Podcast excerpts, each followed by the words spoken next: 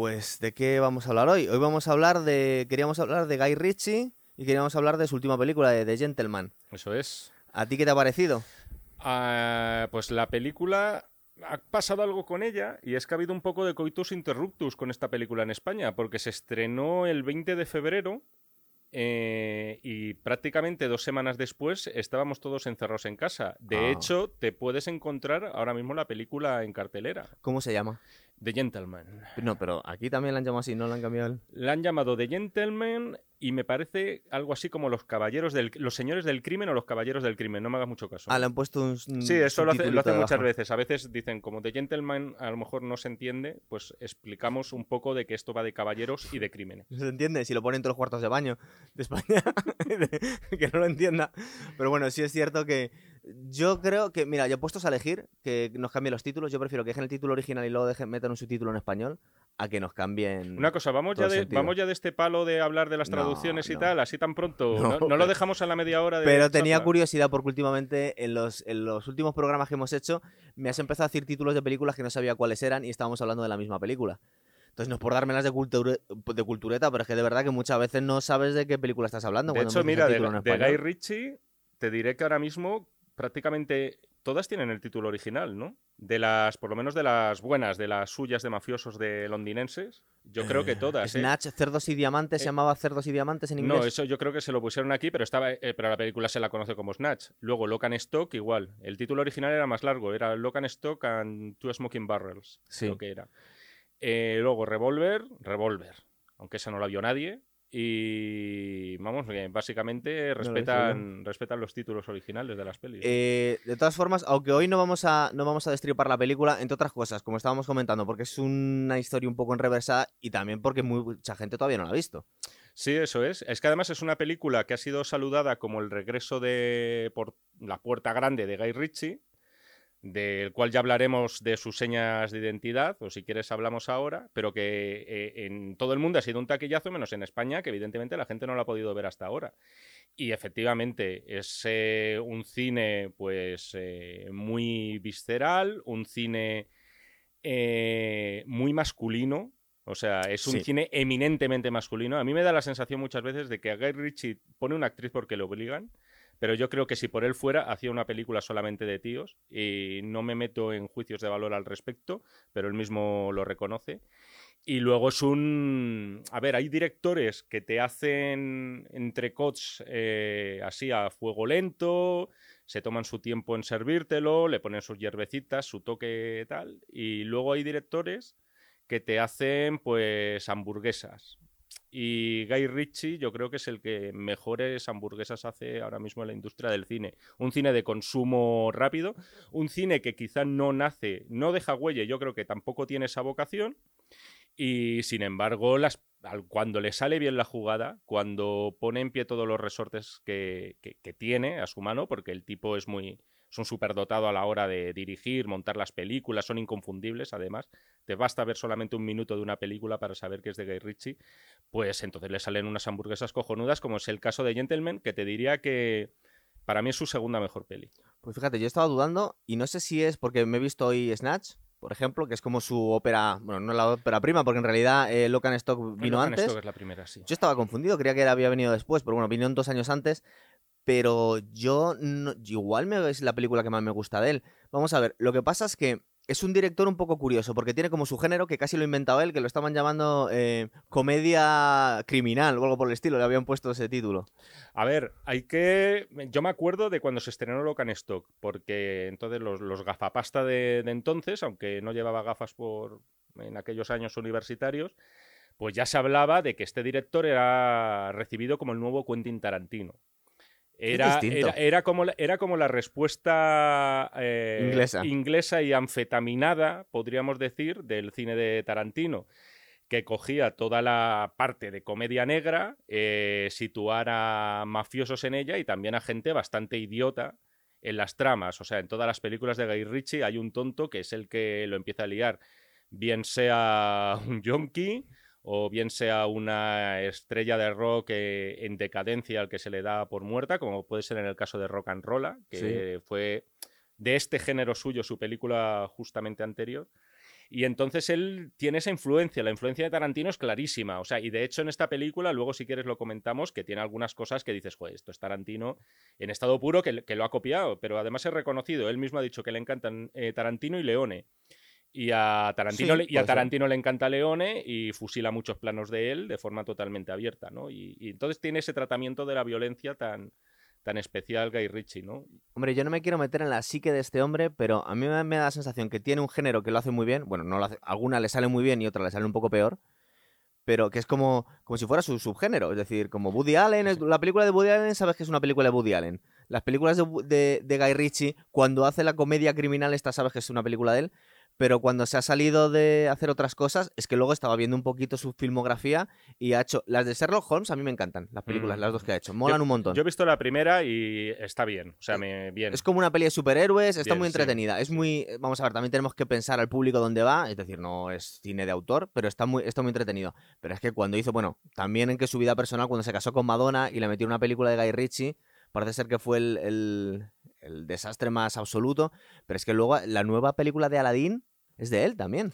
Es de él y que por cierto ha sido un exitazo de taquilla porque al final lo que le ha servido a Guy Ritchie, que debutó con Locan Stock cuando tenía solamente 30 años, es que enseguida la industria americana pues se fijara en él y entonces ahora mismo es un tío que está a sueldo de los estudios, de los grandes estudios que le fichan para hacer Aladdin que ha sido un exitazo tremendo. A mí me parece una película de avión, un poco, ¿vale? O sea, es una película que la ves en el avión tranquilamente y te echas la siestecita y esperas a la llegada.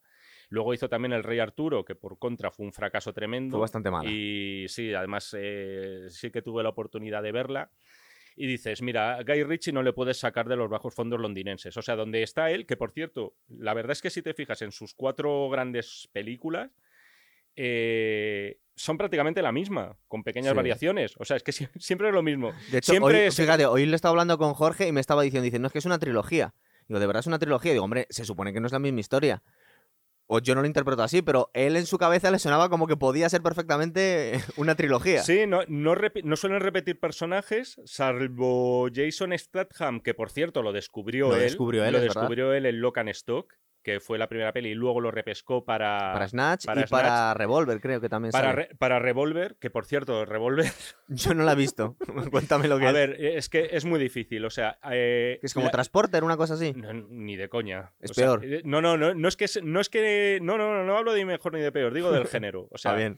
tú ten en cuenta que, como bien has dicho, Guy Ritchie se casa con Madonna, lo cual eh, no me meto en si le vino bien o mal, pero yo creo que... Económicamente parece ser que es el tío, el hombre que más dinero ha sacado No, no, claro, un o sea, un divorcio ha sido millonario, creo que estuvieron alrededor de 10 años juntos. Me parece que hace como en 2008, 2009 por ahí fue un divorcio bastante sonado.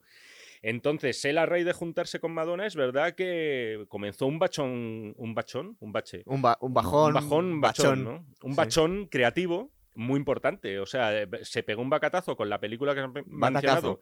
Que, he dicho batacazo, ¿no? No. He dicho matacazo. Ya te lo pondré. Como nos escucha mucho Latinoamérica, hace todas estas cosas. Hace cuatro meses que no me pongo con un micrófono, tío. Bastante que no me había equivocado hasta ahora. Es verdad. No, bueno, eso, que había hecho Barridos por la Marea, eh, a mayor lucimiento de su. ¿Cómo te tengo que presentar, te tengo que preguntar los, los títulos? Barridos, por, la... Marea y no, y no se te ocurra preguntarme. No lo he visto, ¿eh? Por cierto, esa, o sea, no, puedo juzgar, pero es cierto que a cualquiera. Tú ves la calificación. Away, bueno, sí. Tú, ves la calificación que tiene la película en Film Affinity o IMDb y al 4 no llega. Y la película, aparte, fue un un, fracaso, pero tremendo. Y luego hizo esta película que estábamos hablando de Revolver, de nuevo con Jason Statham, Statham, Statham, sí. Eh, Statham, ¿no? Y... una, de, una de esas tres o cuatro tiene que ser la buena. Y, y la verdad es que la película es un cruce entre su cine, es decir, es un cruce entre Snatch y entre eh, Eraserhead de David Lynch. O sea, una cosa así por el estilo. Muy, muy extraño. No me atrevo a recomendarla. La recomiendo a todos aquellos que tengan ciertas eh, ínfulas y afanes completistas de quererse ver la filmografía. Hay mucha gente así, me estoy dando cuenta en Twitter que mucha gente así dice, yo sé que esa película es una mierda, pero la tengo que ver porque tengo que completar la colección. digo, pero no, no lo hagas. no, no, a, mí no me, a mí no me parece mal. Eh, ya te digo que La vida muy corta para ver películas de mierda, Jaime. Pero es que a lo mejor primero, no me ha parecido una mierda. Y segundo, que a lo mejor hay alguien que la ve y dice, oye, a mí me parece un peliculón. Es una película. Revolver. Revolver, Revolver estoy hablando. Es Yo en aquel momento estaba hablando con un chaval sobre Ali, la película de Will Smith y Michael Mann. Y dije, la peor de Michael Mann la es un crimen contra la humanidad y contra la historia del boxeo y contra todo. Bueno, a ti no te gustó esa, ¿verdad? ¿Sí Ali no, no me parece tampoco lo, lo peor. No- bueno, te recuerdo una cosa. Michael Mann hizo Miami Vice, ¿vale? O sea que ya A puedes... mí me entretiene Ya, Miami ya- Vice, ya puedes retirar eso porque peor que Miami Vice es imposible. O sea, Es que a mí me interesaba mucho la figura de Mohamed Ali y nos encontraron un pastiche, pero bueno, eh, políticamente es que correcto. luchar contra las expectativas es lo complicado de esto, ¿eh? ¿Has visto hoy que Eh, ha salido el cartel de la nueva, la, la nueva película de boxeo que van a hacer, que hace Jamie Foxx de Mike Tyson? Mm, No. Ha salido hoy el- la imagen y lo han presentado hoy el cartel, vamos. O sea que Mm. va a ser- yo me temo que va a ser la próxima liga, va ¿Y a se, ser un sabe, y se sabe el director o...? Eh, no lo sé, no lo sé. Bueno. Es una cosa un poco extraña. Pero mira, para llevar, ya que no vamos a destripar del todo la última película, que es la que nos ha dado pie a hacer el programa de Guy Ritchie, si quieres te digo un poco las películas porque yo estaba un poco perdido. Mira, empezó Sí, en el no, no- 95, no- no las he visto todas, ¿eh? No, yo pero- tampoco. empezó en el 95 con un corto que se llama The Hard Case, que supongo que le debió abrir bastantes puertas en cuanto a, a- a- a- a notoriedad, porque es que en el 98, cuando hizo Locan Stock, es decir, era un director entre comillas novel, era su primer largometraje Sí. y tiene unos actores de puta madre, tío. Es decir, es que Mm. ti- ti- tiene hasta Sting haciendo de dueño de un Hombre, bar. tienes, sí, tienes Sting, pero bueno, luego los actores no eran tampoco. Si hablas de Bueno, Statham, por ejemplo, ¿Tú, tú te no imaginas lo a- conocía nadie. Pero Es bueno, verdad. sí, tenía, tenía Sting ahí, tenía Vinnie Jones, que es un. Eran famosos que te traen público? Sí, era, bueno, eran populares, es decir, pero tampoco eran unos cachés insalvables. O sea, es una película que además mm, posiblemente está hecha con poco dinero y sin embargo da la sensación de que los medios que contó fueron más de los que verdaderamente fueron ser. Que fueron, porque luego el tipo eh, luce mucho todo lo que hace. Es decir, eh, en este caso, por ejemplo, eh, se vale del montaje para hacerte unas piruetas de cámara y, y unos requiebros y fragmentar la acción y tal, que, que da la sensación de que has dedicado un año entero de tu vida única y exclusivamente a esta película, cuando por desgracia no puede ser así.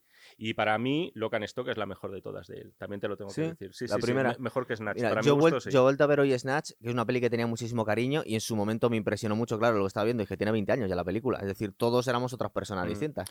De esa peli, por ejemplo, ahí sí que contó con pasta. Me parece que ya Joder. estaba metida Miramax, eh, entonces le puso a Brad Pitt, que por aquel entonces era el superestrellón. Y que lo hace de puta madre, ¿eh? Y yo, yo creo que es lo mejor de la peli. ¿eh? papelazo, ¿eh? Y, y- y eso sí que hay que verle en versión original. Verle doblado tiene. Porque además, si te creo que en esta película, este, este tipo de, de digresiones las hace mucho.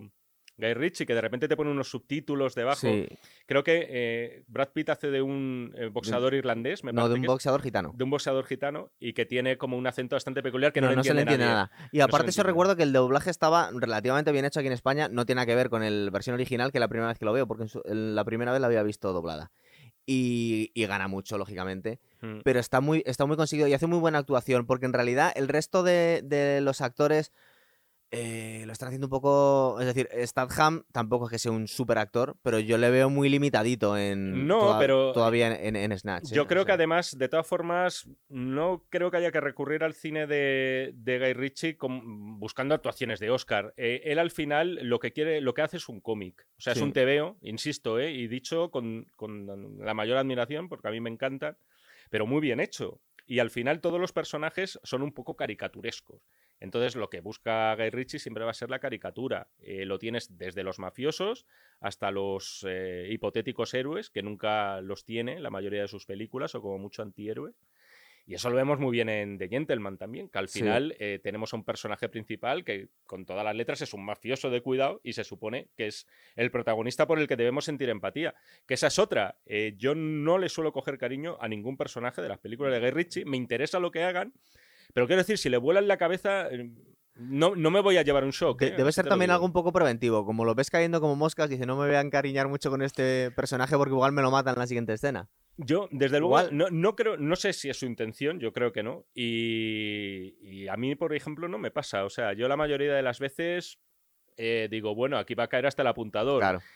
Entonces, no sé, no busques ese Igual es tipo de, de conexiones emocionales, yo creo, el cine de Guy Ritchie. Mira- que, insisto, es un cine, es un cine de consumo cojonudo, pero cine de consumo. Pero mira, yo eh, la recordaba mejor, Snatch. Igual, igual porque la he visto justo con Gentleman y de Gentleman a mí me parece mejor. Es como eh, Snatch con más medios, con un tío que es 20 años más sabio y está mucho mejor hecha. Es decir, aparte que el guion es más maduro, porque, porque Snatch es un poco, eh, como fue bastante revolucionaria en su momento, igual nos dejamos un poco eh, dejar llevar por, por, la, por las luces y un po- un poco, un poco flasheados. Oh, qué original es esto, qué cambios de tal. Pero en realidad ahora lo ves y el guion es un poco desordenado. Es decir, es un poco. Bueno, a ver, que el, guion, que el guion sea desordenado lo es en todas las películas de él, ¿eh? Eh, pero en o sea, The, The Gentleman está mucho mejor hecho. la tío. sensación Es- que- La película tiene como más Sí, está, todo. está- está muchísimo mejor cerrada, sí. De todas formas, mi consejo, insisto, yo también me vi hace unos meses eh, Snatch y me vi justo después Lock and Stock, recordando que Snatch era la buena y dije, me, o sea, me parece infinitamente mejor Lock and Stock. Mi recomendación es que te la veas, que se la vean los oyentes, porque además se van a reír muchísimo. O sea, yo es una, es una comedia total y absoluta. En Snatch, la verdad es que recuerda algunas cosas graciosas, tiene estas tarantinadas, tiene estas hermanocoenadas, también podríamos decir.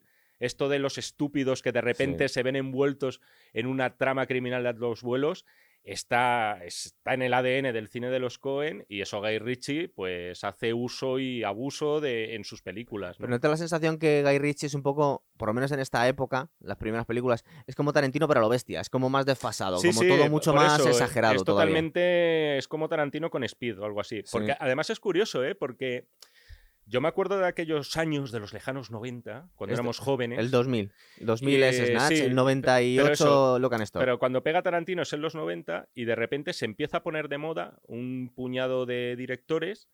eh, tipo Robert Rodríguez y tal, que hacen un Sí. cine pues muy iconoclasta, eh, muy sacrílego con lo establecido, con violencia raudales y tal, y luego ves que Tarantino, después de Pulp Fiction, porque todo esto está ya con Pulp Fiction, pues te hizo Jackie Brown, en la que creo que vemos una muerte y media en la película. O sea, quiero decir que era una película además muy reposada, muy tranquilita, ¿no? Tiene ahí un estallido de violencia con Robert De Niro en un momento dado que se carga a Bridget Fonda de, de un disparo porque, porque dice que no la soporta.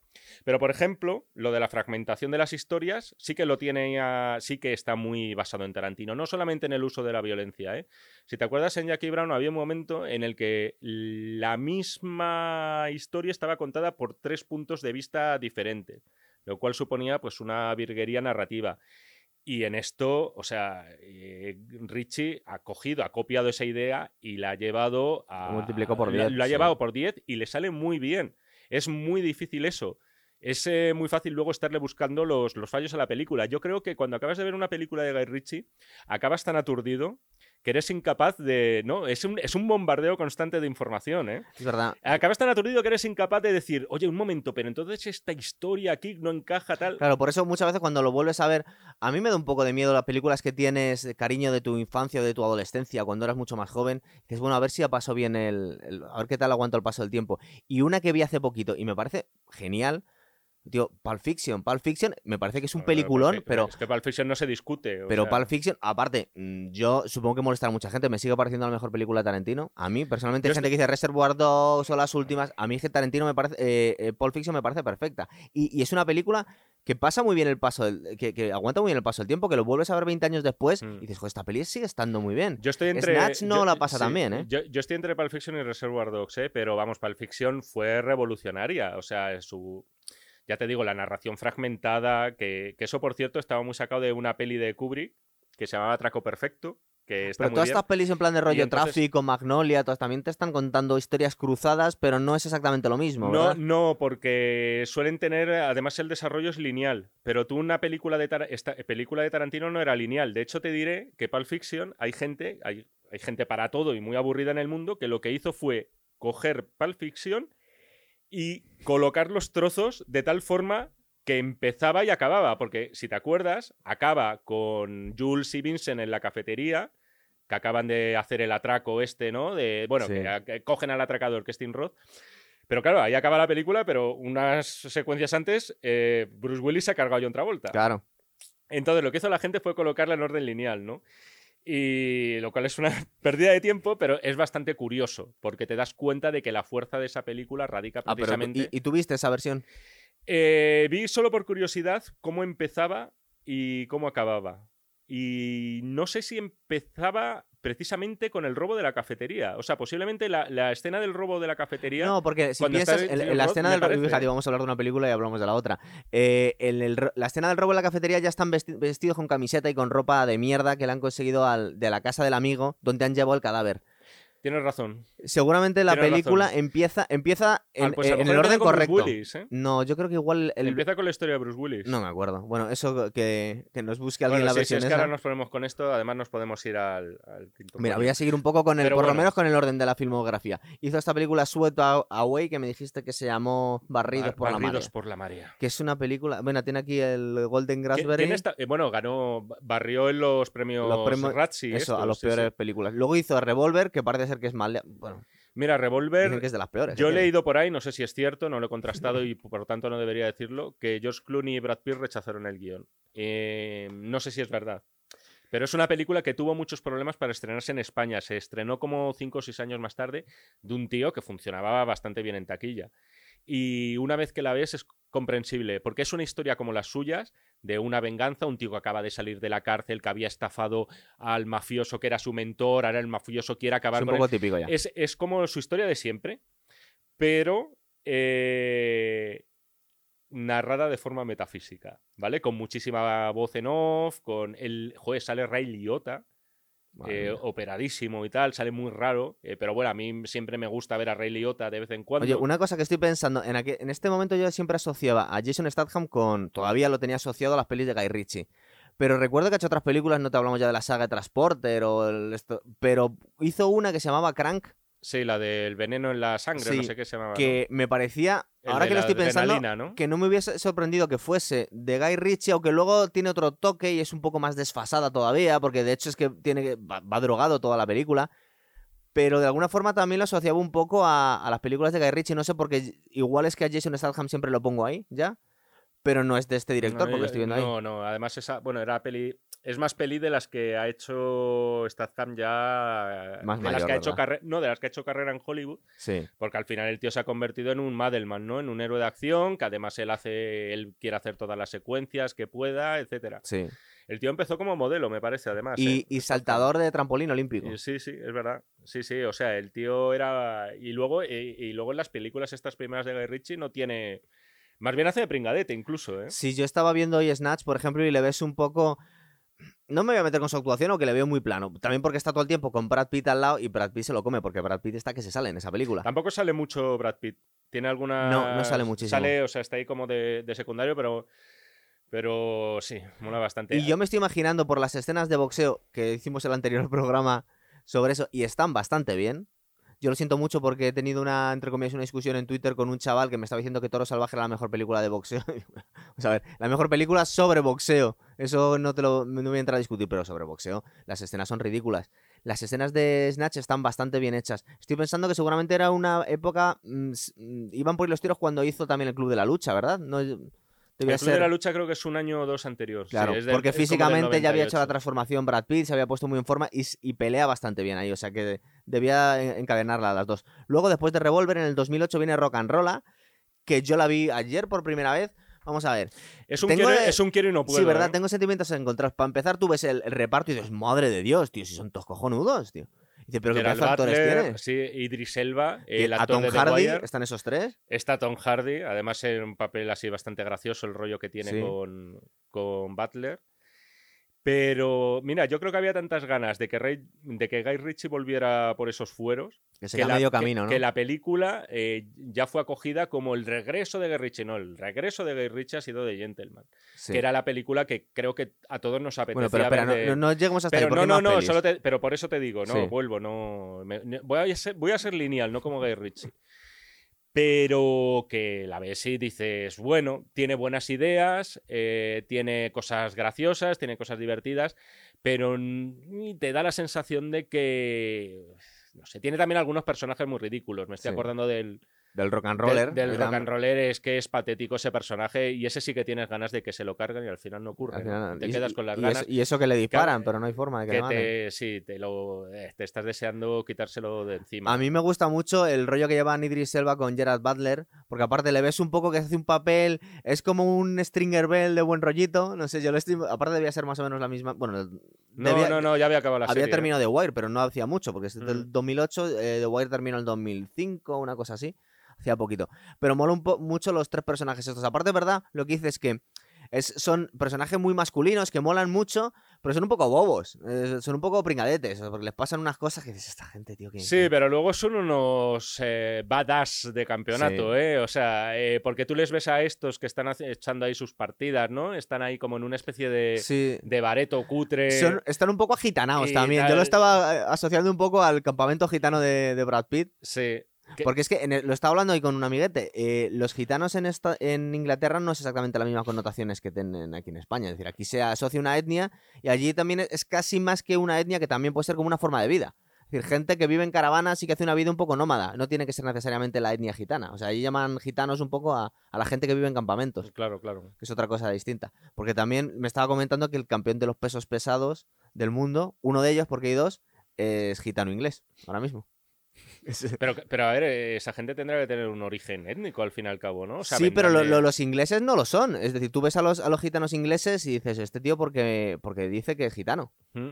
Pero porque se lo ha pedido, ¿sabes? Pero que no. no vamos, que igual es, es rubio de ojos azules y no tiene pinta para nada. O sea, no. Bueno, una de las cosas que ha hecho Guy Ritchie es eh, hacernos partícipes del lumpen londinense. O sea, que eso es algo que, que al fin y al cabo la mafia, tú piensas en la mafia, piensas en ciudades americanas, en grandes urbes, piensas en, en cualquiera, ¿no? en York. Baltimore, pero vale. es Sí, en, Estados Unidos, pero llevado a Europa nunca ha sido creíble y de alguna forma eh, posiblemente exagere con todo lo que cuenta Guy Ritchie, porque además él casi siempre muestra unos tentáculos tremendos, ¿no? Sí. De la mafia sería como un... De la mafia sale o nace ese árbol genealógico que ataca a igual por políticos, a, a equipos de fútbol, dueños de equipos de fútbol, ¿no? Mm, Que- es verdad, que se hace una especie de, de Abramovic. ¿no? bueno, es una que, es que es descarado en- copia en, de- en rock and roll para que la gente no se pierda. Pues todavía estamos ahí. Sale un. eh, no, es eh, Abramovich. Tiene toda la pinta. Aparte Ibra- se parece físicamente. el nombre, es Ibra- Ibrahimovic es el jugador de fútbol. Ibrahimovic. Abramovic es el dueño de. Es el oligarca ruso Totalmente, dueño de. pero es que además yo creo que tiene ese, tipo de No, aire. pero ¿no? aparte es que te- te- se parece físicamente. Salen negociando en un estadio. Por cierto, blanco me, y en botella, me sí. me mola mucho un actor que tiene casi siempre con Guy Ritchie roles secundarios, que en este caso de rock and roll es el que hace de pues de consigliere, por así decirlo, del mafioso Así que es. Mark Strong, sí. Mark Strong, sí, sí, sí. Que es un tipo que, que cada vez que le ve una película, casi siempre en roles muy secundarios, la gente no le va a conocer de nada, salvo de cara. Sí. Porque tiene una cara como que es muy familiar. Dices, joder, a este tío le he visto. Salió. A salir en el top, en el topo, la película de Eso que te iba a decir. eh, Tinker. Sol- eh, Tinker Soldier, eh, Spy, Sí. no sé qué. Pero es el libro de John Le Carré, pero es, es el topo, ¿verdad? ¿O Es el topo que la Claro, llamaron. es que de- yo decía, es que este libro lo he leído, pero Mm. se llama de otra forma. Eh, mira, lo único que estoy recordando yo ahora mismo de Rock and Roll es que me parece una peli que es, eh, por ciertos momentos es muy lenta, pero es que yo creo que el final lo salva un poco. Porque al final como que coge más velocidad, empieza a ver ya, se empieza a desarrollar todo más o menos. Sí, pero y me lo a mí arregla un llega- poquito la me- película. Que llega un poquito tarde. Sí, sí. Llega tarde y no, más que sea lenta, yo creo que es que no te engancha. No, yo miré el móvil un par de veces. Miré el móvil un par de veces. Eh, yo creo que también, sí. Sí, Y, es con que no Revolver lo miré todavía más. Mira, hablando de películas que tardan mucho en arrancar, ayer había gente también defendiendo Rambo Last Blood y yo les pegué nuestro episodio ahí para que se lo viesen. Pero que, pero que había un par de zumbos diciendo que era la mejor película de la serie. Digo, pero madre, madre del amor hermoso, digo, pero qué, qué voluntarista es esto. Pero si la ha hecho con dos duros aquí en España. A ver, todos tenemos eh, cariño a Stallone, eh, Pero- algunos más que otros, pero bueno, de ahí a decir que. Pero simplemente compara la, la anterior, John Rambo, con la última, no, no hay color. Eh, No, no, te tienes que ir a las primeras, claro. Sí, sí. Bueno, a ver, la siguiente, a mí es que me gustaron mucho estas, que las dos que hizo de Sherlock Holmes, Sí. eh, que hace Robert Downey Jr. de un Sherlock Holmes así muy gamberro, muy un poco... eh, a mí se me parece un poco Iron Man. al- A, ver, es que es Robert Downey Jr. haciendo de Robert Downey Jr., que por cierto a mí me encanta eso, ¿eh? Y, y Jude sea- Law haciendo de Watson, que es un Watson súper desfasado, que casi más... No, no se come a Robert Downey Jr. porque tiene una presencia muy importante, pero mola mucho la, Hmm. el rollo que llaman los dos, ¿verdad? Sí, yo creo que está muy bien elegido como casting. O sea, hay gente que criticó lo de Jude Law y dices, eh, es que la imagen que tenemos de Watson descrito como un señor gordo y tal, me parece que no está así en No. ningún libro de Sherlock Holmes. Claro. Entonces, claro, ya luchar, luchar contra las expect- expectativas es bastante complicado. Y en este caso es Robert Downey Jr. la película. O sea, yo creo que con otro actor posiblemente daría un bajonazo. Lo que tú quieres ver cuando ves una peli de este tío es verle en plan desfasado, irónico, con ese te, te- te has sarcasmo. fijado cómo mola eso que lo han metido, que eran... Porque- eh, y además te digo una cosa también, Robert Downey tiene algo que me mola mucho en un héroe, en un antihéroe, que es cierto sentido del patetismo. O sea, eh, es un personaje, el suyo en general, el que se monta en Iron Man, el que se monta, por ejemplo, en Zodiac, también que dirías, es que es básicamente el mismo carácter, que le queda muy bien caer en el ridículo muchas veces. O sea, eh, mola, mola verle tocar fondo. ¿No te parece súper original lo que hicieron en Sherlock? Que era. eh, le querían hacer como una especie de artista de artes marciales, pero es un auténtico genio. De hecho, lo que tiene Sherlock Holmes, cuando dicen que eres un Sherlock, allí en Estados Unidos se utiliza mucho la expresión, en- o en Inglaterra, es que eres un tío muy inteligente. Mm. Entonces, ¿cómo casan las dos cosas? Y mola mucho que hace una especie de pausa y, y te cuentan lo que piensa hacer. Y, y no sé, es muy, es muy original y muy, muy divertido, ¿verdad? Eh, Mm. Sí, todos los sí, sí. combates que tiene, que te cuenta primero lo que te va a hacer y va y te lo hace. Parece Mohamed Ali antes de los es- combates. joder, es verdad, ahora que lo estoy pensando, es cierto. Si es que Lavin no hace demasiado y tiene también escenas de pelea. O sea, una película de Guy Ritchie vas a ver, eh, bueno, tortas a tutiplén, ¿no? Pero, y, y eh, te las va a meter hasta en Sherlock Pero me, Holmes. me pareció súper original. En la época de Sherlock Holmes, porque, por ejemplo, ¿tú qué piensas de la serie de. Nunca hemos hablado de esta serie en el programa todavía. Igual algún día, de Sherlock. Sherlock. A Está mí me bien, encanta. está bien, ¿eh? sí, no, me solo, solo está bien, ¿no? Para ti. Eh, sí, eh, yo es que tengo un pequeño problema con Sherlock. eh, pero vamos, es totalmente Para personal empezar, y para empezar, han posiblemente no le- traído, no le para empezar a han nadie. traído a Sherlock Holmes a la modernidad y lo han adaptado bastante bien. Sí, el problema está en que yo cuando veo a Sherlock veo más un superhéroe y para eso prefiero, o sea, eh, le veo invencible, ¿sabes? Es como lo del tema de James Bond que te comentaba Vale, a veces. sí. Digo, mira, es que ya sé en qué consisten los superpoderes, sé que no va a morir y sé que Sherlock lo va a resolver todo con un montón de pistas que posiblemente no nos han mostrado nunca en la película y que solamente se dejan escritas en el guion en el tramo final. Sí, claro. Entonces eso a mí me da un poco de... Pero quiero decir, me gusta. Lo ves Eh, un poco tramposo los guiones. yo, disfr- yo he disfrutado más leyendo a Sherlock Holmes que viéndole, si te soy sincero. A mí me, me gustó mucho la serie cuando salió, me pareció súper original. Yo cuando empecé a ver un juego de investigaciones con WhatsApps y con Hmm. mensajes y, y sobre todo el adaptarle a la modernidad, me pareció muy... Aparte que mola mucho los actores, eh, Benedict Cumberbatch y luego el hombre este Martin, eh, Martin Freeman, el Ah, de perdón, Office, eh, sí, Martin Freeman. que está sí, sí, sí, haciendo sí, de- Está muy, está muy bien Martin está haciendo Freeman de, ahí, de ser- de- de Watson. Después vino una película que yo no he visto, lo siento, que fue The Man of, from Uncle. Sí, yo tampoco la he visto. Sé que es, sé que es una adaptación de una serie televisiva eh, de bastante éxito en Reino Unido y de la cual Richie era fan. Parece ser que pero fue un fracaso.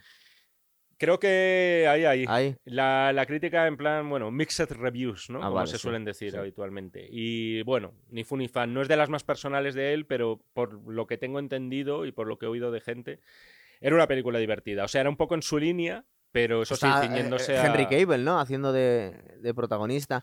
Yo, el mismísimo Superman, sí. yo lo que vi fue que mm, en Revolver, ah, en Revolver, en, en esta última en The Gentleman, metían unos cuantos pósters de, de Man from Uncle como para reivindicar un poco. Al final, ¿no? En la- lo Sí, del estudio, sí. Como para que sepáis que esta película está aquí, igual no la habéis visto. Luego hizo La leyenda del rey Arturo, que joder, yo la verdad es que yo recuerdo haber visto una entrevista muy interesante en el programa de Joe Rogan con Guy Ritchie, que este tío, la verdad que es un crack, lleva a muchísima gente muy importante. Lleva, eh, Joe Rogan se está comiendo a los, a, los late night en Estados Unidos. Mm. que es más importante que... Es como si nosotros nos trajésemos aquí a la gente más importante y se la agitáramos a buena fuente Danos tiempo. que está a caer. Em, pero es básicamente eso. Entonces, la entrevista que hacía con Guy Ritchie, que el tío estaba hablando, se tiraron la mitad de la entrevista hablando de, de ropa. Es un tío muy obsesionado con su imagen y con que tiene que ir muy elegante y con traje a todos los sitios. Muy inglés, ¿no? Muy inglés. Pues la verdad es que se le... yo lo veía venir porque ya había visto el Rey Arturo y me pareció bastante mala. Y, y el tío, entre comillas, iba a presentar su película. Bueno, pues habla de ella 30 segundos al final. Dice, está muy bien que la vea la gente, pero se le ve con una cara de, yo no sé si igual le apretaron mucho, porque como tú bien, has dicho, es un director ya de moda que ya pertenece a los estudios. Entonces, igual le han metido mano y le han toqueteado un poco. Yo no sé qué hacía este hombre haciendo el Rey Arturo. Son películas de encargo, o sea, y posiblemente, pues, eh, bastantes dólares de por medio tienen la respuesta a eso que acabas de comentar. Eh, es un tipo que ha funcionado en varias películas, ya por, el mero hecho de haber hecho los dos Sherlock Holmes, no, los no lo hemos comentado, pero huelga decir que fueron sendos exitazos, las dos películas. Pues al final los estudios son así, o sea, dicen, joder, este señor sabemos que da X resultados, vamos a ficharle, aunque sea una producción en la que tenga que hacer poco más que decir eh, corten y a positivar. Sí, ¿tú crees que se la dan hecha casi? Eh, en- no, no tanto, pero que no es una obra personal y No. es más un encargo en el que tiene muchas cosas heredadas, sin ninguna duda, y donde no va a tener eh, la mano abierta para hacer según qué Claro, cosas. Tú imagínate que pongan en el póster del director de Snatch, viene el Rey Arturo, y la gente se queda cuadro y dice que me estás contando que me has metido tú aquí. La película es. eh, El tío lo intenta, ¿eh? Yo la vi. También es una película de avión. eh, es una película para ver en el avión y echarse una Y siestecita mientras, dormirse. ¿no? Cuando ya te has tomado el tranquimacín y esas cosas. Y un par de vinos. Y. Como, Bueno. el, como el judío mafioso este que sale en Snatch cada vez que tiene que coger un, un sí, avión. sí, ¿sabes? exacto. Me identifiqué mucho con ese judío mafioso, cosa que me suele ocurrir. Sí. Entonces, no, es eso, es una película para pues, de mirar mucho el móvil. Y el tío lo intenta, ¿eh? El tío, si te acuerdas de la peli, más o menos, eh, te mete sus flashbacks dentro de flashbacks para contarte algo, para ver el resultado de algo que te cuenta en el presente. Entonces te da como una vuelta en círculo Sí. para decir cómo, Intenta hacerlo cómo un poco personal. Claro, él, él mete baza, pero por ejemplo, mientras, no lo hemos comentado, pero casi todas las películas suyas son con guion propio. Sí. Y, por ejemplo, en El Rey Arturo, ves que hay como cinco o seis personas junto con el que hace el guion, ¿no? Que, por cierto, aquí empieza a trabajar con un actor que es Charlie Hunnam. Sí, que le, sa- que le lleva. Es el protagonista de Sons of Anarchy. Que Es una serie que tiene su público. A mí me enganchó al principio, luego me aburrí de ella porque me di cuenta que unos tíos que van en moto, pero que nunca salen de su pueblo. Digo, deben tener poca autonomía las motos. Parece Barrio Sésamo al final. Se supone que son ángeles del Te, infierno. tienes que, te tienen que gustar mucho las motos para ver Sons No, lo que pasa es que al final te das cuenta que es una serie para, para crías adolescentes porque el, el protagonista es muy guapo, pero va de Ángeles del Infierno. Lo cual decepciona un poco. Es como, a mí me pasa lo mismo un poco, eh, voy a, voy a enfadar a mucha gente ahora, con un tío que se me parece y de hecho, durante un tiempo pensaba que era el mismo protagonista, que es con vikingos, con vikings. Que me encantaba al principio porque me parecía que la ambientación estaba muy bien hecha y que era muy original y que tú ves vikingos que van a saquear y a violar, que original es todo pero luego al final te empiezan a contar los, los, los enredos familiares entre ellos y se vuelve Friends, eso. ¿Quieres que abramos este melón de las series y nos ponemos a hablar de series? no, Es que- simplemente dónde venía Charlie. Eh, vale, vale, vale. No, te lo digo porque yo creo que al final, eh, series de verdad que merezcan la pena, te voy a dar los dedos de las dos manos y puede que alguna ¿Sí? del pie. ya Un está, día sí. quieres hacemos ese programa y ya lo, lo creo- petamos. yo creo que- o sea, o tú sea, vas a decir, fíjate lo que acabas de soltar, que las, las series que realmente merecen la pena se puede contar, o sea, con 10. Sí. O sea, de 10 de verdad, de decir, mira, te tienes que llevar eh, X series, eh, películas a una isla desierta. La que, la que acabas de liar. De verdad, Sí, es verdad, pero 10. vamos a ver. Hombre, es que si Diez. pones obras maestras tienes que descartar muchas, pero vas a dejar fuera series muy buenas seguramente si solo eliges 10. Un día, un día te desafío Pero de, a hacer de eso. verdad redondas, o sea, es decir, la gente revé luego las series que ya se ha visto. Yo es que soy muy friki para eso, pero no lo sé. ya, pero tú te, has visto, tú te has vuelto a ver las buenas, te has vuelto a ver los ¿Tú te comprometes aquí a hacer una serie de 10, una lista de 10 series? No la hacemos un maratón, pero 10 series. Yo no tengo inconveniente, pero a lo mejor eh, nuestros queridísimos espectadores sí, porque enseguida verán que tengo muchas carencias. Yo, por ejemplo, no, no he visto Lost. Yo tampoco. Pero no he yo, visto Lost, entonces, yo claro. pues intuía el- lo mismo que pasó cu- que cuando, una muy- cuando era pequeño y vi Twin Peaks y empecé a ver cosas raras, éramos muy pequeños. Pero Sí. yo pensaba, digo, esto me parece que es un poco tramposo, al final no van a cerrar todas las historias, están metiendo cosas raras por meterlas para hacerle pensar a la gente. Y yo, que no vi ni un capítulo de Lost, pero a mí por lo que me contaban, intuía que iba a ser algo así. Y parece ser que fue así, eh, es que fue una chapuza, no había arco ni había nada, y los guionistas al final dijeron, bueno, ¿y todo esto que hemos contado? ¿Qué hacemos? Pues como con Antonio Resines, todo ha sido un sueño. Se hicieron un poco esa mierda, ¿verdad? Acabas de chafar el final de Lost, porque quería verla, ¿eh? Y de la y de los y de los Serrano también. Eso me, eso me importa el menos. mismo precio.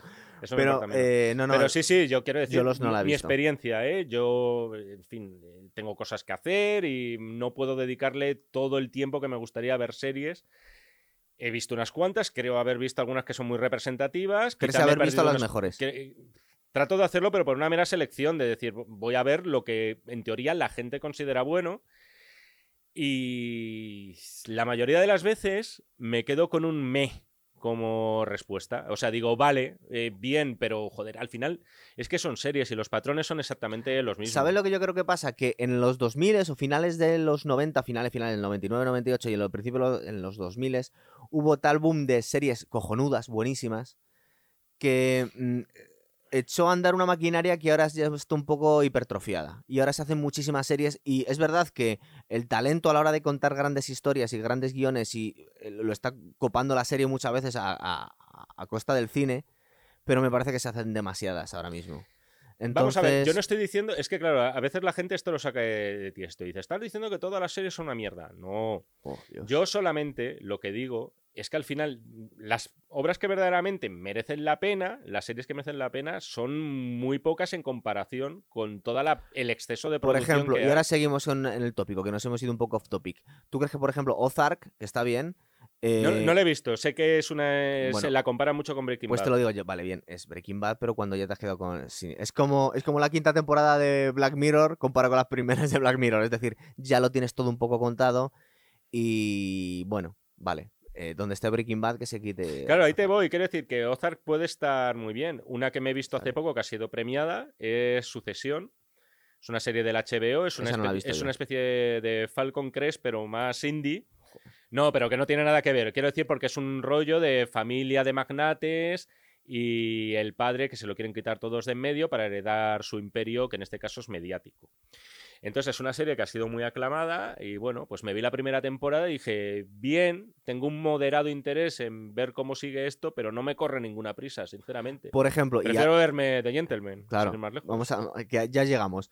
Por ejemplo, bueno, ¿Has vale, visto como hilado para ya coger The Gentleman entonces de de una puñetera Aladdin no me quieres contar nada, yo no la he visto. De Aladdin... Yo eh, recordaba eh, la de Disney, la que dobló, A la ver, que ponía la voz Robin Williams y es- que teníamos todo cariño de pequeño. Es una película que a los nostálgicos de Disney, pues posiblemente les haga gracia. Es algo que ahora van a hacer Mulan, por ejemplo, Mm. que lo que está haciendo básicamente Disney ahora, a mí me parece una fórmula un poquito.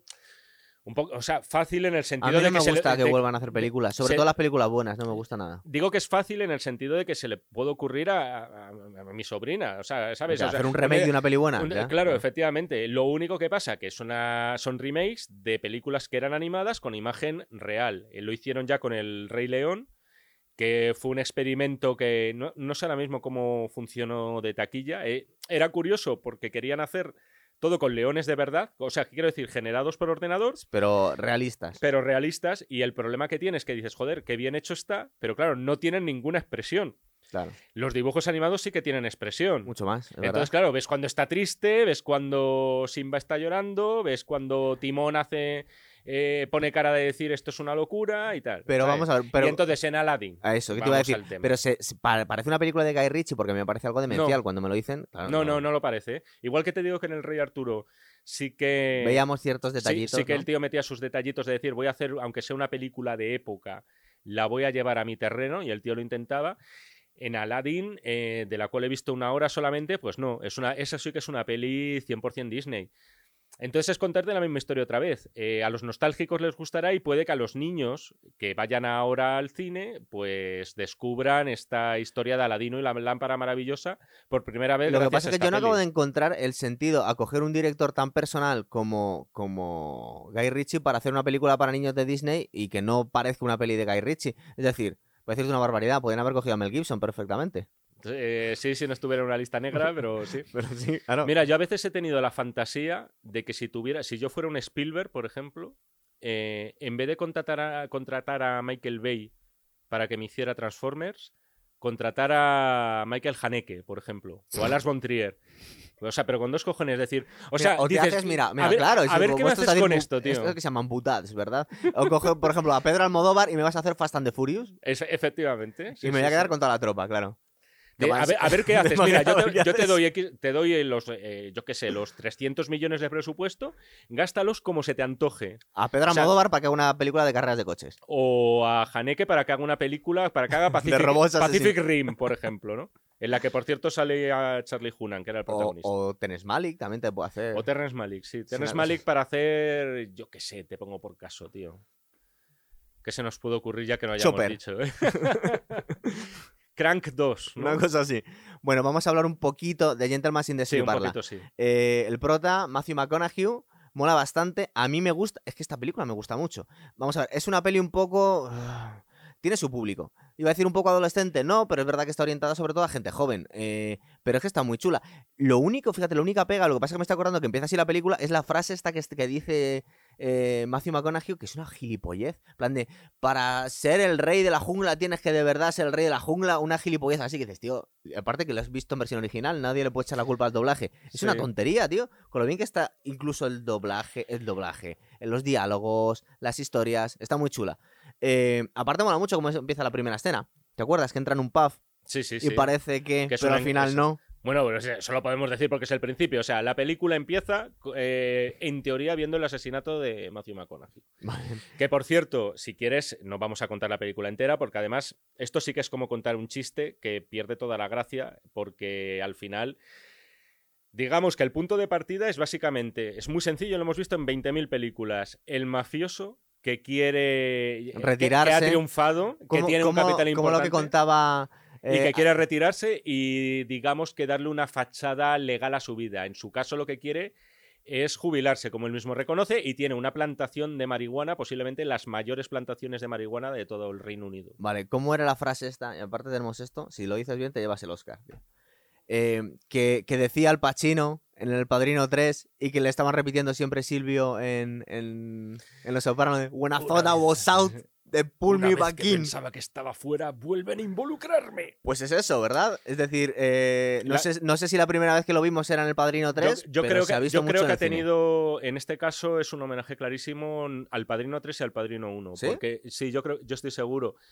En el Padrino 1, lo que quería Vito Corleone era no meterse en el negocio de las drogas. Porque iba a tener lo- muchos problemas. Porque lo consideraba algo sucio y para él, él quería limitarse al juego, ¿no? Que pensaba, luego hemos visto que el juego mata, pero bueno, que el juego no acababa con la gente como podía ser la cocaína o no me acuerdo, o el opio, no sé, era exactamente lo que querían. ¿Eso qué pasa? Que le causa a él muchísimos problemas y es justo en ese momento cuando lo quieren liquidar porque no quiere ya formar parte de las eh, cinco familias de, de Nueva York. Y en El Padrino 3, exactamente lo mismo. En la famosa frase que... Que él se quería meter en el banco, en el, el banco Vaticano. Lo que, quiere Michael, lo que quiere Michael Corleone, el hijo de Vito, en este caso, es eh, deshacerse. Quiere que ya todos, su negocio- todos sus negocios sean, ten- sean legales. completamente legales, pero al 100%. Es decir, no de seguir pagando bajo cuerda a políticos para que miren a otro lado. No quiere nada ilegal eh, como legado. Y eso le provoca, igual que ocurría en El Padrino 1, que se lo quieran cepillar, ¿no? Bien, pues salvando mucho las distancias, aquí Matthew McConaughey es un súper eh, jeque de la marihuana. Mm. Pero el tío, luego nos damos cuenta en la película que no se quiere mezclar con la heroína ni con otro tipo de. Porque él. eh, y, y- y aparte es curioso porque le, le están, le están picando a la hora de intentar eh, regatear el precio con otro empresario, que la verdad es que no es muy creíble, es demasiado pringado, ¿verdad? El, el- el villano de la película. No sé, yo lo veo un poco. Es el protagonista de Sucesión. No me acuerdo ¿Ah, sí? del nombre, pero sí, sí, es el protagonista. Le veo un poco tontín. Pues el tío le empieza a decir, mira, si es que te van a legalizar las drogas en cinco años, me estás queriendo vender el toda tu infraestructura de, Sí, de granjas de marihuana de por to- 400 millones y esto me lo van a legalizar en de, unos años. de todas formas me sorprende que den por hecho que vaya se, que se vaya a legalizar la marihuana en 10 años, ¿no? Eh, eh, es- Hombre, no me he enterado, Pero, perdón. eh, sí, pero eh, lo que dicen en la película. eh, Eh, es como un futuro ficción un poco, bueno, ¿no? pero cuando se está legalizando en Estados Unidos y son países hermanos, tío. Ya, ya, y en bueno, Europa bueno, y en algunos sitios Habrá y creo que, en. Uruguay y tal. Pero es verdad que en la película lo Yo dan por hecho y claro... ¿Tú no lo eh, das por hecho? ¿eh, ¿Qué? Que se legaliza la marihuana. ¿En 10 años no? En, en No. Inglaterra, en España, en más sitios. En 10 años, ¿eh? Yo Sí. te estoy, eh, 50 no lo sé. En 10 años no. ¿Y no crees que el sitio que, que es cuando se ha legalizado en O sea, a ni- como a nivel- California? A nivel global, no. Y de todas formas, la legalización, vamos a ver, una cosa es lo que dicen en la película y otra cosa cómo se legaliza en, determinados estados y tal. Ah, no es en plan marihuana libre para todo el mundo, o sea, también hay, hay una serie de restricciones, es por uso medicinal, etcétera. Vale, vale, vale. O sea, no, son como los eh, eh, cibercoffees estos de Ámsterdam. parece que no se nos ha ido, pero en realidad estamos hablando de la película. Eh, Matthew McConaughey que tiene a su lugarteniente, que es Charlie Human, ¿verdad? Que es un... Sí, como su consigliere, podríamos decir, su chico para todos, su hombre de máxima confianza. Pues vemos cómo le ocurre una serie de enredos en, el, en la empresa que tiene él, que es vender su... sí, la, mujer de... Su negocio. no me acuerdo del nombre de la actriz, por cierto. No, pero lo hace muy bien, es muy... mola mucho el personaje. Y, además es uno de los primeros personajes, un poco... no sale mucho, ¿eh? Yo pensaba que salía más porque la vi por segunda vez en la peli. Y solamente tiene una escena muy potente, que está muy bien, pero solamente una escena verdaderamente de, peso.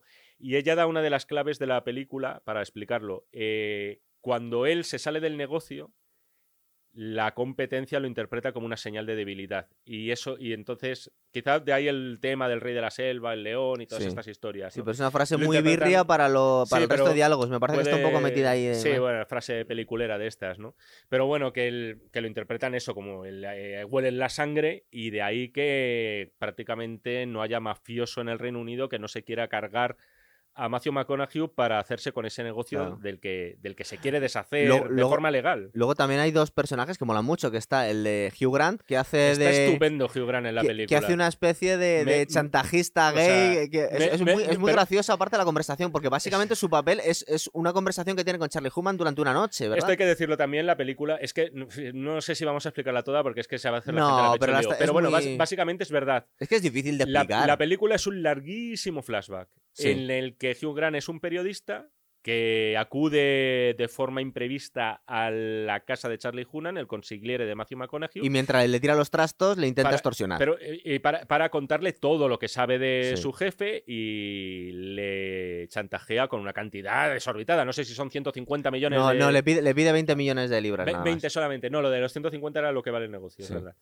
Pero que una cosa que yo a mí no me queda clara, ¿el personaje es gay o está haciendo el gilipollas? Es que, es que de verdad. No lo sé, yo creo que sí, pero yo creo que sí es gay, pero es muy. Es, que es un poco como el papel en rock and roll de Tom Hardy. es gay, pero también se, están jugando, se lo están tomando tan con tanto humor que al final, porque no sé si te das cuenta que nos da la sensación en rock and roll, estoy teniendo un flashback de películas, que parece ser que Gerard Butler, por lástima, se ha liado con Tom Hardy. Y se limita a bailar. Y simplemente se había bueno, un baile. ¿eh? Claro, pero ya se sentía bastante sucio simplemente por haber hecho esto, eso. Esto nos demuestra otra de las señas de identidad de Richie, que es que eh, se la trae flojísima la corrección política. Total. Porque creo que la película no ha sido ningún escándalo, y no por el tema gay, pero por frases racistas sobre los asiáticos y los negros, por ejemplo. Es decir, eso en la película, en una película de Guy Ritchie no hay tabúes en ese sentido. Te vas a encontrar chascarrillos eh, tipo Aida, te pongo por caso, ¿no? Que se... Y luego el otro personaje que mola mucho es el de Colin Farrell, que te iba a decir, si lo, ves, lo veis en versión original, yo ahí le he visto un poco cartón a Colin Farrell porque mola mucho, pero es que está imitando a Conor McGregor. Es que la voz es idéntica. Aparte debe hacer, es irlandés también el actor y está haciendo de Conor McGregor. Es un tío en chándal, aparte el lenguaje corporal, le debieron Coach, ¿no? Entrenador le conoce. Entrenador, sí que mola bastante. Es un. Es verdad que tiene un papel pequeñito y está haciendo de Conor McGregor, de verdad. Pero es. Eh, mola bastante. está muy chulo. Mola mucho de las pelis de Richie eh, las sorpresitas estas en el reparto. Porque, por ejemplo, el papel de Hugh Grant es completamente miserable, es muy divertido, pero es totalmente miserable.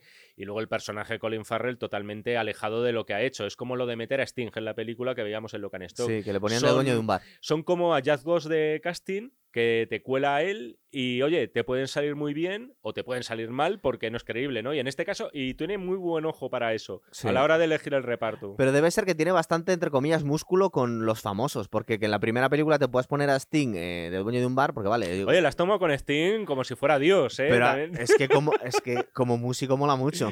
Y le tiene un, pero es un papelito que tiene tres secuencias, ¿eh? O sea, quiero decir, tampoco. Pero la has traído ahí. Ya la tienes ahí, sí, pero que bueno, bueno, No recuerdo en qué película salía Rob Halford, el cantante de Judas Priest, haciendo de dueño de un videoclub gay. Eh, que, el tío es, tampoco estaba haciendo del mismo. Sí. Pero que de vez en cuando, yo esto lo he visto más veces en el cine, pero eh, la verdad es que yo creo que desde el principio este tío ha tenido, ha tenido mucha suerte con los actores, ha podido contar con actores muy buenos. Ha tenido medios. Es decir, él cuando hablamos de Locan Stock como una película independiente y tal, no está hecha con una mano adelante y la otra atrás. ¿eh? Claro. O sea, tienes que tener un estudio mínimamente solvente detrás, una distribuidora que garantice que tu película se va a ver por medio mundo. Es una película hecha con medios, no es una superproducción, pero además se ve enseguida que es una película hecha con, con buen dinero, ¿no? Podríamos Sí. decir. Y esta Gentleman, la verdad es que a mí me parece que es em, como una película, la madurez de Guy Ritchie. Es decir, ha cogido su, su, su Snatch, su Lock and Stock, incluso un poco de rock and roll, porque de Revolver lo vamos a obviar, y como que le da una versión un poco más adulta. No, la peli no es más adulta, es decir, es igual de gamberra que las otras, pero que está mejor Yo- hecha. Es yo como que conoce mejor su profesión. Yo ya. le veo para bien un poquito más contenido. Eh, poquito. Un poquito. Cla- Claro, luego decimos aquí la escena del vómito y entonces lo flipas, ¿no? Porque dices, bueno, eso Sí, contención cero, ¿no? O sea, eso es, es tremendo, tío, porque Sí. además está hecho de una forma que te hace pegar un salto en la butaca. O sea, de repente parece que estás viendo los odiosos ocho de Tarantino, ¿no? Cuando se ponen todos a Bueno, y, y, el, y cuando y, y el accidente que tiene el hijo del oligarca, vamos a dejarlo ahí, que también es un poco heavy. Por cierto, eh, ya que he sacado Tarantino, ahora que hablas de esa escena, eh, me recordaba muchísimo a Jules y Vincent al principio de Pulp Fiction. ¿Te acuerdas cuando, Bueno, están, les- cuando están yendo a la casa de los junkies para buscar el maletín de, de Marcellus Wallace? Les empiezan a hablar de las hamburguesas, Sí. eh, de que si, bueno, ya luego se pone la cosa seria, ¿no? A mí me recuerda Ah, muchísimo es verdad. esa secuencia. Se parece muchísimo, es verdad. Es mu- es muy parecida. Además, con el tío detrás, con un negro también detrás, uno de los matones que trae Charlie Hunnam a casa de los junkies, hablando de Barry White y de, bueno, de estas conversaciones que, que son aparentemente frívolas, y yo creo que aparentemente no, son frívolas, no tienen nada que ver con la acción que se va a desarrollar a Es verdad. continuación. Y, y en ese caso sorprende. Yo creo que ahí es un. que, insisto, ¿eh? No, plagio, tal, homenaje, lo que tú No, quieras. no, mola mucho, es verdad. Pues mira, yo no había caído, pero tienes toda la razón, se parece un montón la escena. Aparte que la- eh, cuando entra Charlie Human en la... En la entra súper sobrado, con un aplomo, tarda un poquito en entrar, esa escena mola un montón. Aparte que les ves a los, a los chavales que son una especie de ninis millonarios, Sí, sí, muy gilipollas, muy sobrados, que intentan ponerse chulos y dices, pero ¿de verdad te estás intentando poner chulo a este tío que luego resulta que lleva ametralladoras debajo del abrigo y que Sí. con estos super gorilas? Está, está muy divertida la película. Yo la Lo- verdad es que... Luego, justo después, tiene una. Si hay algo en el cine también de este tío, son carreras. Sí. O sea, en todos los. Hay eh, piñas en coche. sí. O sea, en todas eh, va a haber un coche que va a ser. eh, Es verdad, siempre siempre, accidentes. siempre- siempre tiene accidentes de coche. Y luego siempre tiene alguna carrera. Que se me ha olvidado mencionar, por cierto, Transpotting de Danny Boyle, que el estilillo, que era muy tipo videoclip y tal, y también es otra influencia, ¿Tú aparte de los tiene Cohen y Tarantino. Tú ves Danny Boyle, Danny Boyle, joder, yo bueno, ves la película de Danny Boyle, la de Transpotting, y dices, joder, parece firmada por Guy Ritchie cuando todavía no había empezado a dirigir y tenía menos de 30 años. Entonces, te- siempre hay carreras, por eso me recuerdo de Transpotting, porque empezaba con la carrera de elige tu futuro, tal, no sé qué. Sí. Siempre hay una persecución, y en este caso hay una persecución tremenda por buscar el teléfono móvil de, de un pobre colgado, ¿no? Que al final. Es Que verdad, lo había grabado todo. Pues fíjate, estoy viendo aquí que la próxima, que se va a estrenar en el 2021, que se va a llamar Cast and Track, Cast Track. Está Jason. Está Jason Statham, lo estoy viendo aquí. Y no tiene. no, a ver, no tiene mala pinta. Vamos a ver. Al final, esto. eh, Al final, las películas de Guy Ritchie es un poco como lo de los melones, ¿no? Que te sale uno bueno, uno malo. O sea, de- depende un poco. Lo que pasa es que estoy viendo que o me estoy haciendo muy viejo o no conozco a muchos actores que vienen aquí, porque el casting, igual que no lo han contado, el otro actor famoso es Scott Eastwood, que es el hijo de Clint de Eastwood, Clint, sí. que se está empezando a hacer un hueco. el- bueno, el chaval, el chaval debe tener a 35 largos, pero pero es el único famoso con Jason Statham. Es decir, no sé qué está... eh, yo creo que... que Además, en la película, perdona, pone 2020, ¿no? Es decir, que- 2021 se va a Ah, estar... Bueno, igual 2021. lo han movido ahora con el problema del No lo sé, ¿eh? a lo mejor todavía está abierta. Luego, tampoco te fíes, luego estas películas no se hacen, ¿eh? Eh, es como Alien 5, que aparecía en un momento, hace cinco años, ya te la ponían en IMDB, como tal, Bueno, y, luego, sí, y, luego verdad. no, y luego no se hace. Tienes razón que están poniendo aquí en, el- en enero En se... preproducción. Si ves en preproducción, eh, duda. Tienes razón, porque estoy viendo que en, en enero estaban añadiendo actores, o sea que todavía no se debe haber eh, grabado. Y lo curioso es que ya tiene fecha de, de salida. O Sí, sea, sí, sí. se puede que se ponen las fechas de salida antes de empezar el rodaje. Ya lo Sí, pero luego muchas así. veces, o sea, te lo posponen y aquí paz y después gloria, ¿eh? O sea, que, que muchas veces la gente, joder, te la ponen ya en las webs, que mola porque dices, para los que escribimos sobre cine de vez en cuando, te viene bien para saber qué es lo que va a venir después, ¿no? Pero que a veces te la comes, ¿eh? ya te digo, sí, sí, sí. A veces hay alguna que, que, jamás ha visto la luz. Pero este no parece el caso y a mí me apetece ver a Guy Ritchie y a Statham después de hace 15 años ya prácticamente, que hicieron su última película. te iba a decir una maldad. ¿Tú crees que Jason Statham ha crecido como actor? a ver, tío, es que esto, de, verdad, ¿eh? yo soy anti-snob y, y no me voy a meter. Mira, tenemos aquí a John Wayne, por ejemplo, que la gente puede verle, que no era precisamente el mago de la expresividad y sin embargo era el mejor en lo que hacía. Y yo creo que Statham, como puede ser, como podía ser Stallone en su día, yo creo que Statham es mejor actor. ¿De eh, verdad crees que es mejor actor? Pues sí, aparte les tiene muchas escenas juntos en los Spendables. Tiene más expresividad, tiene otro tipo de, tiene otro tipo de Stallone tiene parálisis facial. Está... Pues ya lo has dicho todo. Pero, pero con los ojos puede expresar mucho. Eso es como el director de cine ciego en la película de Woody Allen. No puede ser un buen director de por cine. Cierto, por cierto, no sé si lo has visto tú, pero es que estoy indignadísimo. Creo que te lo dije que no podía más. Tenía tantas esperanzas en Capone. Ah, ya me lo comentaste, sí. Yo me enteré por ti que se estrenaba, pero tiene muy mala pinta. ¿eh? Tiene, pinta de ser como el revólver de las series. Es horroroso, es el horror, Jaime, el horror. Mm. O sea, eh, está excesivamente caracterizado Tom Hardy. Tom Hardy, que me parece uno de los mejores, si no el mejor actor que hay ahora mismo. El tío es genial y lo hace mal. Eh, está súper estridente. En realidad es un, es un capone que está con, con gestitos y con convulsiones y haciendo ruiditos porque se está acordando de cosas. Es decir, es una película que no pasa absolutamente nada. Y ves que se han gastado un dineral, la fotografía es preciosa. todos los medios están en una mansión Capone con. Parece ser que murió de eh, neurosífilis, y el tío pues estaba teniendo ya una degeneración neuronal importante, pero es que no pasa nada en toda la película. O sea, eh, Tom Hardy está mal y la película es el mayor coñazo que te puedes imaginar. O sea, yo creo que va a ser uno de los grandes, eh, yo creo que la van a poner en, la categoría Waterworld o cosas así, ¿eh? O esta película que hicieron del superhéroe un marciano. un día tenemos que revisar Waterworld, ¿eh? Sí, y la película esta que parece ser que con la que casi quiebra Disney y nos quedamos sin Pato Donald y sin Goofy, que fue John Carter, ¿puede ser? una superproducción que hicieron que se gastaron la vida de un cómic de los años al principio del siglo XX. Pues fue, parece ser que fue uno de los mayores fracasos. De hecho, es que intentan taparlo, pero igual ha sido el mayor fracaso de taquilla de, la historia. Y no lo dicen con la boquita muy pequeña. Un día hagamos un programa de grandes fracasos de la historia. Y eso me parece muy interesante. Y eso, y tu lista de 10 de, de y mi series. y mi lista de, que a lo mejor me sobran dedos, ya te lo voy a adelantar. ¿eh? sobrado. Oye, de verdad. Que seguimos hablando un poco de la película, lo dejamos eh, aquí. Lo podemos dejar aquí ya si quieres o quieres añadir algo más. No, sí, un par de cositas simplemente. No, que luego además nos puede venir bien eh, desde para vender el programa. Que también, ¿te acuerdas que hay un personaje que es no, no, no, estoy hablando de Dry Eye, que es como se llama el malo. Ojo seco, que vaya mierda de nombre, no sé. Es, como, es como mierda seca, parece, parece que lo han sacado la hora chanante. Hay, un, hay un otro asiático que trabaja para él, que hacen una coña con el nombre porque es Fok. Ah, eh, sí, Fok, sí. Me, recuerda un poco a los padres de ella, ¿no? sí, lo del Fokker, ¿no? ¿Aquí cómo lo llamaron en España? ¿Te eh, acuerdas? Que, que lo jodan, ¿no? O algo así, que, lo, que lo jodan. Que no voy de snob, de verdad, que esa no se me ocurre verla en español, tío.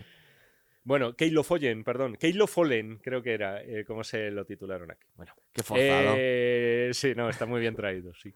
No, pues eso, que el personaje este, que no, que no, tiene ninguna relevancia luego en la trama, pero también hay otro planito que mola mucho porque lo ha metido Colin Farrell en el maletero. Ah, sí. Entonces, es un plano en el que está la cámara desde el maletero. Sí. Eh, plano que hemos podido ver en Reservoir Dogs y me parece que en Pulp Fiction también cuando lo abren. Si lo ves, es idéntico. Yo es que lo, vi en ese instante y dije. Tarantinada en estado puro. Yo creo que aquí el tío se ha pegado el, se ha pegado un, ¿cómo se dice? ¿no? Se ha pegado un lujo. Sí. Eh, Richie ha dicho, me voy a homenajear a mí, al cine de Tarantino y, y, en realidad a todo lo que me gusta y que en las grandes hiper mega producciones no he podido hacer por circunstancias básicas, si no, no lo haces, ¿no? Que para eso te pagan y te pagan muy bien. Pero le ha salido un peliculón de entretenimiento, tío, le ha salido muy redondo. A mí ¿eh? me parece una. Eh, me parece. Yo pondría Locan Stock, pondría The Gentleman y luego pondría Snatch, posiblemente. De, como de su trilogía de películas y muchos escalones por debajo rock and roll, pero mucho. Ya. Pero bueno, pero está ahí. Mejor que Revolver. Mejor que Revolver y, sí, mejor que por lo menos sabes lo que estás viendo y mejor que Rey Sí, pero eso va con gustos. ¿eh? Yo insisto, a mí me mola mucho las superproducciones, las disfruto, pero es verdad que Que para empezar, tío, la- las leyendas artúricas están trilladísimas. O sea, te quiero decir que es muy difícil que te vaya. A mí me pareció un poco original una película que hizo Clay Bowen que hacía que se llamaba Arturius y hacía No lo he visto, no lo he visto. eh, es que las películas del Rey Arturo me parecen que han sido todas bastante malas. Bueno, estaba la de Kevin Costner que no, no, la de Kevin Costner, no, es estoy mezclando cosas. Hacía de Robin Hood y luego volvía Sí, Sean la de- Connery que la hacía de Ricardo. Corazón de León. Sí, sí, sí, la de Príncipe de los Ladrones. sí. Pero eh, claro que lo estoy mezclando porque Sean Connery ha hecho de Rey Arturo, ¿verdad? En algún sitio.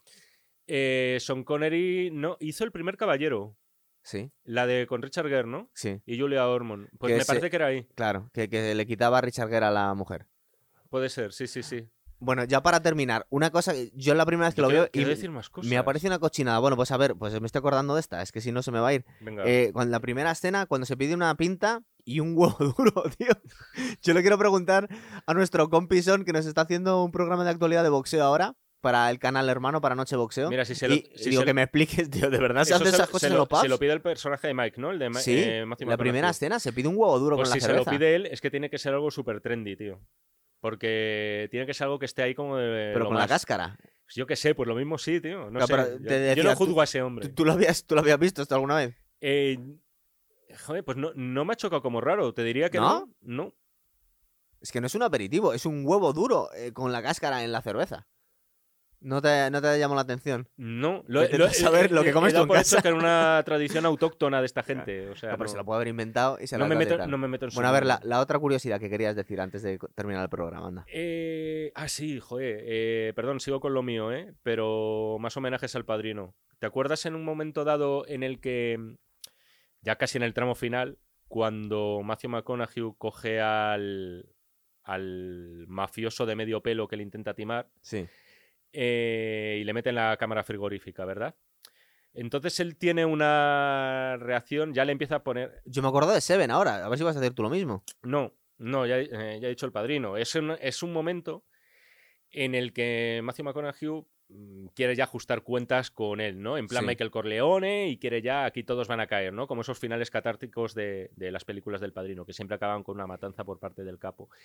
Y en este caso es muy gracioso porque en la escena anterior eh, la mujer ha, estado a punto de ser violada por el asiático, que es socio Por ojo del seco. malo.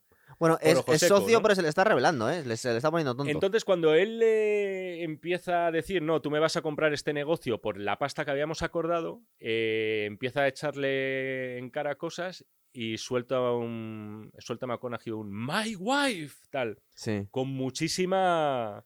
Con, intensidad. con muchísima intensidad.